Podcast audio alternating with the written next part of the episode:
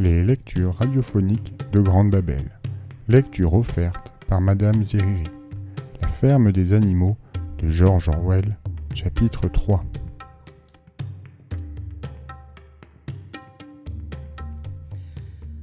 Comme ils trimèrent et prirent de la peine pour rentrer le foin. Mais leurs efforts furent récompensés, car les récoltes furent plus abondantes encore qu'ils ne l'auraient cru. À certains moments, la besogne était tout à fait pénible. Les instruments agraires avaient été inventés pour les hommes et non pour les animaux, et ceux-ci en subissaient les conséquences. Ainsi, aucun animal ne pouvait se servir du moindre outil qui l'obligeait à se tenir debout sur ses pattes de derrière. Néanmoins, les cochons étaient si malins qu'ils trouvèrent le moyen de tourner chaque difficulté. Quant aux chevaux, ils connaissaient chaque pouce du terrain et s'y entendaient à faucher et à rateler mieux que Jones et ses gens de leur vie durant. Les cochons, à vrai dire, ne travaillaient pas. Ils distribuaient le travail et veillaient à sa bonne exécution. Avec leur connaissance supérieure, il était naturel qu'ils prennent le commandement. Malabar et Douce s'attelaient tout seuls au râteau ou à la faucheuse. Ni mort ni reine n'étaient plus nécessaires, bien entendu. Et ils arpentaient le champ en long et en large, à cochon à leur trousse. Celui-ci s'écriait Udia, camarade ou Hola, oh, camarade suivant le cas. Et chaque animal jusqu'au plus modeste besognait à faner et ramasser le foin. Même les canards et les poules, sans relâche, allaient et venaient sous le soleil, portant dans leur bec des filaments minuscules. Et ainsi, la fenaison fut achevée deux jours plus tôt qu'au temps de Jones. Qui plus est, ce fut la plus belle récolte de foin que la ferme ait jamais connue. Et nul gaspillage, car poules et canards, animaux à l'œil prompt, avaient glané jusqu'au plus petit brin. Et pas un, un animal n'avait dérobé ne fût-ce qu'une bouchée. Tout l'été, le travail progressait avec une régularité d'horloge. Les animaux étaient heureux d'un bonheur qui passait leurs espérances. Tout aliment était plus délectable d'être le fruit de leur effort car désormais, c'était là leur propre manger, produit par eux et pour eux, et non plus l'aumône accordée à contre-coeur d'un maître parcimonieux. Une fois délivrés de l'engeance humaine, des bons à rien, des parasites, chacun d'eux reçut en partage une ration plus copieuse. Et quoiqu'encore peu expérimentés, ils eurent aussi des loisirs accrus. Oh, il leur fallut faire face à bien des difficultés. C'est ainsi que, plus tard dans l'année et le temps venu de la moisson, ils durent dépiquer le blé à la mode d'autrefois, et faute d'une batteuse à la ferme, chasser la glume en soufflant dessus. Mais l'esprit de ressource des cochons, ainsi que la prodigieuse musculature de Malabar, les tiraient toujours d'embarras. Malabar faisait l'admiration de tous. Déjà connu à l'époque de Jones pour son cœur à l'ouvrage, pour l'or, il besognait comme trois. Même, certains jours, tout le travail de la ferme semblait reposer sur sa puissante encolure. Du matin à la tombée de la nuit, il poussait, il tirait, et était toujours présent au plus dur du travail. Il avait passé accord avec l'un des jeunes coqs, pour qu'on le réveille une demi-heure avant tous les autres. Et, devançant l'horaire et le plan de la journée, de son propre chef, il se portait volontaire aux tâches d'urgence. À tout problème et à tout revers, il opposait sa conviction. Je vais travailler plus dur. Ce fut là sa devise. Toutefois, chacun œuvrait suivant ses capacités. Ainsi, les poules et les canards récupérèrent dix boisseaux de blé en recueillant les grains disséminés là, ça et là. Et personne qui chaparda ou qui se plaignit des rations, les prises de bec, bisbilles, humeur ombrageuse, jadis monnaie courante, n'étaient plus de mise. Personne ne tirait au flanc. Enfin, presque personne. Lubie, avouons-le, n'était pas bien matineuse, et se montrait encline à quitter le travail de bonne heure, sous prétexte qu'un caillou lui agaçait le sabot. La conduite de la chatte était un peu singulière aussi. On ne tarda pas à s'apercevoir qu'elle était introuvable quand l'ouvrage requérait sa présence. Elle disparaissait des heures d'affilée pour reparaître au repas, ou le soir après le travail fait, comme si de rien n'était. Mais elle se trouvait des excuses si excellentes et ronronnait de façon si affectueuse que ses bonnes intentions n'étaient pas mises en doute. Quant à Benjamin, le vieil âne, depuis la Révolution il était resté le même. Il s'acquittait de sa besogne de la même manière lente et têtue, sans jamais renacler, mais sans elle inutile non plus. Sur le soulèvement même et ses conséquences, il se gardait de toute opinion. Quand on lui demandait s'il ne trouvait pas son sort meilleur depuis l'éviction de Jones, il s'en tenait à dire Les ânes ont la vie dure. Aucun de vous n'a jamais vu mourir un âne.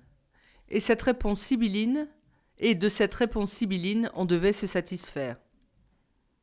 Le dimanche, jour férié, on prenait le petit déjeuner une heure plus tard que d'habitude. Puis c'était une cérémonie renouvelée sans faute chaque semaine. D'abord, on hissait les couleurs. Boule de Neige s'était procuré à la sellerie un vieux tapis de table de couleur verte qui avait appartenu à Mr. Jones, Mrs. Jones, et sur lequel il avait peint en blanc une corne et un sabot. Ainsi donc, dans le jardin de la ferme, tous les dimanches matins, le pavillon était hissé au mât. Le vert du drapeau, expliquait Boule de Neige, représente les verts pâturages d'Angleterre.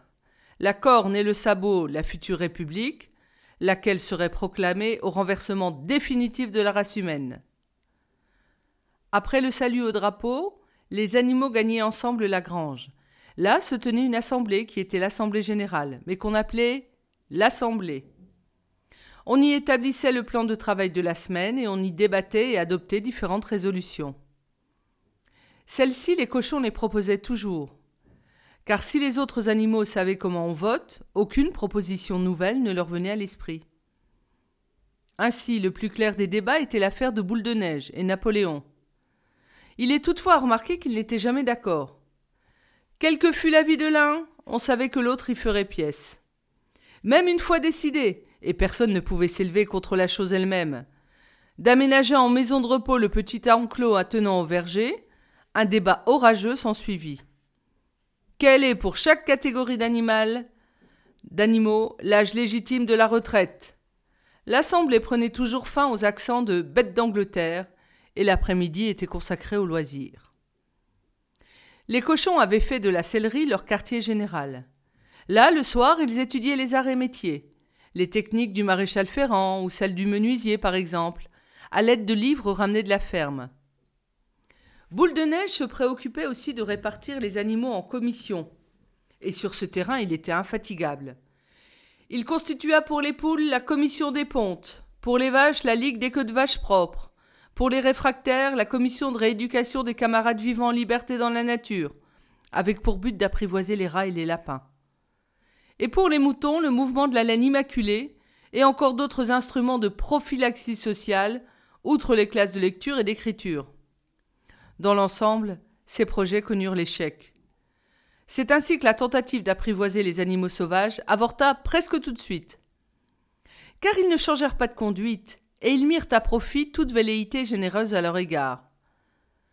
La chatte fit de bonne heure partie de la commission de rééducation, et pendant quelques jours y montra de la résolution. Même, une fois, on la vit assise sur le toit, parlementant avec les moineaux hors d'atteinte. Tous les animaux sont désormais camarades. Aussi, tout moineau pouvait se percher sur elle, même sur ses griffes. Mais les moineaux gardaient leur distance. Les cours de lecture et d'écriture, toutefois, eurent un vif succès. À l'automne, il n'y avait plus d'illettrés, autant dire. Les cochons, eux, savaient déjà lire et écrire à la perfection. Les chiens apprirent à lire à peu près couramment, mais ils ne s'intéressaient qu'aux sept commandements. Edmé, la chèvre, s'en tirait mieux qu'eux. Le soir, il lui arrivait de faire aux autres la lecture de fragments de journaux découverts aux ordures. Benjamin, l'âne, pouvait lire aussi bien que n'importe quel cochon, mais jamais il n'exerçait ses dons. Que je sache, disait-il, il n'y a rien qui vaille la peine d'être lu. Douce apprit toutes ses lettres, mais la science des mots lui échappait. Malabar n'allait pas au-delà de la lettre D. De son grand sabot, il traçait dans la poussière les lettres A, B, C, D. Puis il les fixait des yeux, et, les oreilles rabattues et de temps à autre, Repoussant la mèche qui lui barrait le front, il faisait grand effort pour se rappeler quelle lettre venait après, mais sans jamais y parvenir. Bel et bien, à différentes reprises, il retint il retint E, F, G, H, mais au moment qu'il savait ces lettres-là, il avait oublié les précédentes. À la fin, il décida d'en rester aux quatre premières lettres, et il les écrivait une ou deux fois dans la journée pour se rafraîchir la mémoire. Luby refusa d'apprendre l'alphabet, hormis les cinq lettres de son nom. Elle les traçait fort adroitement avec des brindilles, puis les agrémentait d'une fleur ou deux, et avec admiration en faisait le tour. Aucun des autres animaux de la ferme ne put aller au-delà de la lettre A. On s'aperçut aussi que les plus bornés, tels que moutons, poules et canards, étaient incapables d'apprendre par cœur les sept commandements. Après mûre réflexion, Boule de Neige signifia que les sept commandements pouvaient après tout se ramener à une maxime unique, à savoir quatre pattes, oui, deux pattes, non. En cela, dit-il, réside le principe fondamental de l'animalisme. Quiconque en aurait tout à fait saisi la signification serait à l'abri des influences humaines. Tout d'abord, les animaux se rebuffèrent, en disant qu'eux aussi sont des deux pattes, mais Boule de Neige leur prouva leur erreur, disant Les ailes de l'oiseau, camarade, étant des organes de propulsion, non de manipulation, doivent être regardées comme des pattes. Ça va de soi.